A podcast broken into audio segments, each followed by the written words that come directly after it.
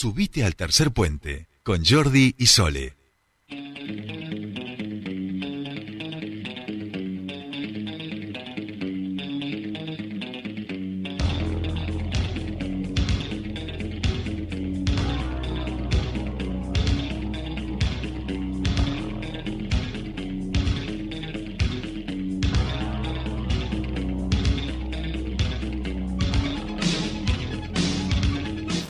Bien, continuamos con más tercer puente. 34 minutos pasan de las 8 de la mañana. Esto va que vuela, que vuela, corre, corre. Después de las 8 de la mañana en el aire se va pasando los minutos. Eh, y hoy tenemos festejo de cumpleaños y mañana tenemos festejo de profesión porque mañana es el Día del Periodista y de eso queremos hablar con nuestro queridísimo Pascual Caliquio que está en Buenos Aires. ¿Cómo va, Pascual? ¿Qué tal? Muy buenos días y feliz cumpleaños para Jordi, que eh. me, acabo, de enterar que cumpleaños. Gracias, Pascualiquio, gracias. Viste, me, voy aproximando a vos, me voy voy acercando el bochín de a poquito, ¿viste? el tema es que Pascual se va alejando. Pascual se está alejando, yo pensé que lo iba a agarrar ahora que estaba más grande, digo, lo agarro, lo agarro, pero no, se, aleja igual, ¿eh? es una cosa no, no frena, todavía no, no, no descubrió el congelamiento de la... Eh, la criogeneración, ¿no? Crioregeneración, algo así era, ¿no? En, algún momento seguimos esperando, digo, que, podamos vencer, matar a la muerte. Este, quizá las nuevas generaciones dicen que ya ha nacido la persona que va a vivir 150 años en la Tierra. Bueno, eh, este, estaremos atentos. Pascual, querido, ¿cómo estás? ¿Cómo vas eh, esas semanas allí en la capital federal, ese lugar tan inhóspito y tan intenso al mismo tiempo? Mira, amaneció muy lindo, ¿eh? está un lindo día, cielo despejado, solcito, así que esperemos que eso augure una buena semana. Vamos a ver. Sí, este, sí. Después viene, después tenemos una semana muy movida porque como decía Sole, mañana es el día del periodista, es algo que a nosotros nos toca muy de cerca.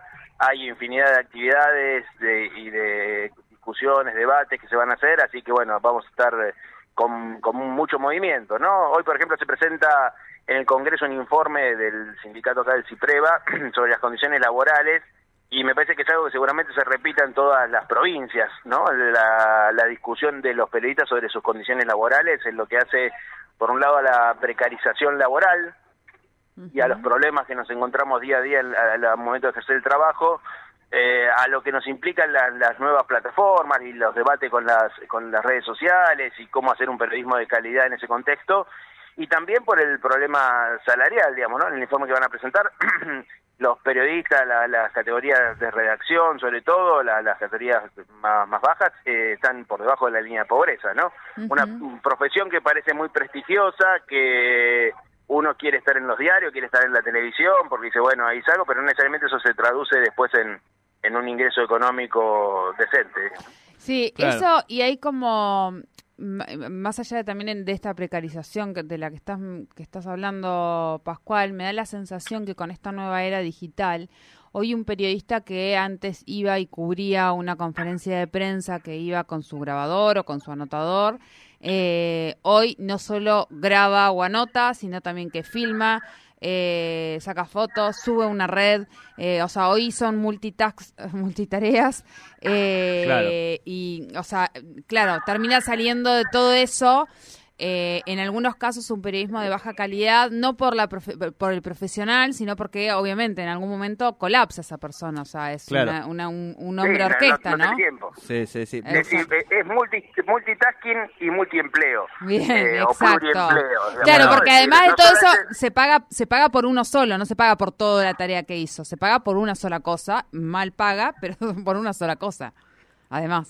Sí, y hace una nota y quizás después se escribe en tres medios sobre ese tema, digamos, tiene tiene que correr de un medio al otro para poder complementar el, el tema salarial, ¿no? Claro, Entonces, como, como decías vos, eso después deriva, el otro día charlábamos en clase el tema de, bueno, ¿en qué medio está en condiciones de ir a hacer, por ejemplo, una investigación de seis meses? Nos vamos a meter en tal problema, vamos a dedicar un equipo de periodistas, cuatro o cinco periodistas a investigar este tema, se van a tener que viajar, van a tener que concentrarse, no van a escribir sobre otra cosa. Eso eh, hoy creo que no existe en ningún lugar, salvo en algunos medios de, digamos, de los principales medios a nivel mundial, digamos, ¿no? Entonces, bueno, me parece que eso también deriva en que eh, es difícil tener un, digamos, investigaciones profundas en ese contexto. Tal cual, tal cual. Yo me voy a poner un poco más nihilista que ustedes dos, eh, discúlpenme, y me, voy a interrogar junto a ustedes eh, si hoy los periodistas así como los concebimos eh, y los concibieron ustedes, que han estudiado carrera universitaria de comunicación, de periodismo, eh, siguen siendo necesarios.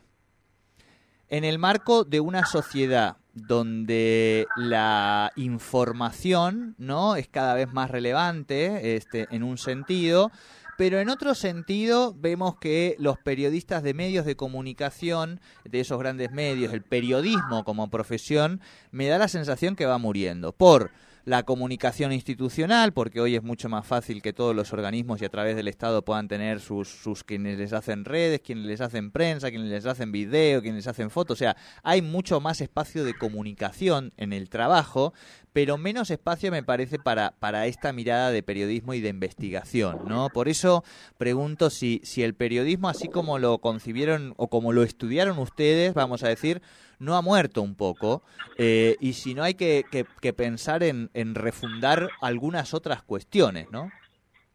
Bueno, eso es lo que está en debate hoy y va a estar en debate hoy, mañana, estos días, en los lugares donde la gente de las carreras de comunicación y de los sindicatos y de los medios está pensando esto, ¿no? Eh, yo creo que más que pensar que no van a existir más es quizás haya que redefinir cuál va a ser su rol, digamos, y definir más claro qué es un periodista. Claro. Hoy eh, yo prefiero hablar muchas veces de comunicador, porque como decís vos, este, eh, uno hace tareas múltiples y a veces no es estrictamente periodismo, digamos, ¿no? Esto que decís vos, yo soy la comunicación de una institución y hago los videos y hago la eh, hago los materiales, pero no hago periodismo, no hago investigación. Habría que definir si va a haber, me parece que eh, eh, si va a seguir existiendo esa categoría y cuáles deberían ser los requisitos para que pueda trabajar en condiciones dignas, ¿no? Y, que eso exista. Y una de las cuestiones que tienen que ver con eso fundamentalmente es el financiamiento. Eh, lo que permite ese tipo de, periodismo, ese financiamiento, y hoy ese financiamiento está en discusión con las grandes plataformas. Eh, recién, recientemente hubo un congreso en Oman de la Federación Internacional de Periodistas, donde se renovan autoridades y eso, y em, entre los problemas que se veían a nivel internacional estaba el tema este de qué hacer con las plataformas que se llevan hoy entre, no, no tengo los datos exactos ahora, pero son alrededor del 80% de la pauta publicitaria digital. O sea que deja muy poco para los grandes medios que estaban acostumbrados a manejar pautas muy importantes, ¿no? Entonces ahí hay, hay un, uno de los debates, eh, porque estas plataformas no generan, supuestamente según sus, eh, sus dichos, no generan contenidos, son los medios los que generan todavía los contenidos, entonces bueno, ahí hay una discusión muy importante, ¿no? Y en algunos lugares, que por suerte no nos toca a nosotros, también eh, donde se ve la importancia del periodismo es donde los matan, eh, digamos, ¿no? como en el caso de, como en el caso de México eh, que en Latinoamérica es un caso muy importante, hubo 11 periodistas asesinados, eh, asesinadas el año pasado, o este, este, este año, y, mm, y bueno, y ahí hay, hay un problema claro, digamos, ahí el periodismo molesta, el periodismo cumple una función, el periodismo tiene un rol y por eso alguien se molesta y, y los ataca. Ayer tuvimos, mira, un caso que tuvo bastante repercusión fue en La Rioja, eh, donde una periodista que está haciendo un trabajo de investigación, que viene trabajando constantemente sobre el tema de una chiquita que fue abusada por su abuelo, por su padre, que eh, la justicia intenta que se quede con ellos y la madre trata de que no puedan volver y, y bueno, y hay toda ahí una un drama tremendo. La periodista que, que, cubre ese tema le prohibieron hablar del tema y ayer hicieron un allanamiento, un domingo a la mañana, y se llevaron todos sus materiales de trabajo, digamos, ¿no? Y, bueno, y ahí también hay un, eh, por un lado una, una, censura y por el otro lado también se nota la, debilidad de esa periodista que no tenía casi herramientas para para decir, eh, bueno, ¿qué hago frente a esto? Digamos, ¿no? O sea, estaba en una soledad absoluta. Eh, entonces, bueno, ahí hay algunos casos donde uno ve que el periodismo sigue teniendo eh, un rol, un rol, pero me parece que hay que redefinirlo como, como bien vos decías, ¿no? Bien, bien, sí. Eh, es, complicado, es, complicado. Me, me, da la sensación de que en, cuanto a la pregunta de, de Jordi, la última pregunta que, que él hace, eh, son necesarios, pero ahí se conjugan muchísimas muchísimas cuestiones esto de, la nueva era, del peligro que implica hoy en algunos lugares y en algunos contextos eh, la profesión del periodista que todavía eh, hay muchos, pese a que hay, hay otros que, que lo toman como una cuestión, bueno, es muy difícil separar también la mercancía de la información, bueno, hay toda una, una discusión ahí y, y, eso también influye en esa, en, esa, en esa tarea, pero también está la cuestión, somos necesarios, para mí somos necesarios, ese valor se le da por algo los organismos públicos y todo van, van metiendo un prensa, van metiendo alguien, todo el tiempo la comunicación va tomando ese primer plano, pero después está la hora de ponerle valor realmente a eso que realmente necesitan y que, que sí, es valorable como me lo das, pero bueno, es lo primero que recorto, lo primero que, que hago desmerezco a la hora de, reconocerlo, ¿no? Es que mi, cuestión creo que, o sea, ya saben que yo voy más por este lado, de la crisis de las instituciones de la modernidad, digamos, tanto en el, sistema formal de los tres poderes, digo, el poder judicial, el poder ejecutivo, el poder legislativo, ¿no? Entrevistábamos ayer, la semana pasada, Pascual, a un concejal que planteaba congelar los, los concejales de la ciudad hasta que tuviéramos casi dos millones, ¿no? Y por un lado hacíamos un debate de decir, macho, cada vez lo que estamos pensando es que haya menos representantes del pueblo, digamos, en un sentido. Y en otro sentido decía, pero para, de acuerdo al trabajo que, que se hace hoy en términos reales hacia el interior de, de esos bloques o de ese, de ese concejal o concejala, eh, se justifica, ¿no? Viste, eh, digo, me parece que hay una crisis muy profunda en ese sentido y donde ese rol de develar eh, y tener una actitud crítica frente al poder hoy también está invertido porque el poder privado es más poderoso, digamos, en muchos casos que los estados. Entonces también ahí te, obliga a replantearte esa función, ¿no? Digo, bueno, yo dejo preguntas abiertas, digo, no la tengo clara. No, desde, ese, punto de vista, sin duda, eh, que hay una crisis. Digamos, lo que está en discusión es cómo cómo se sale esa crisis. Que está esa crisis y creo que no hay que no hay discusión.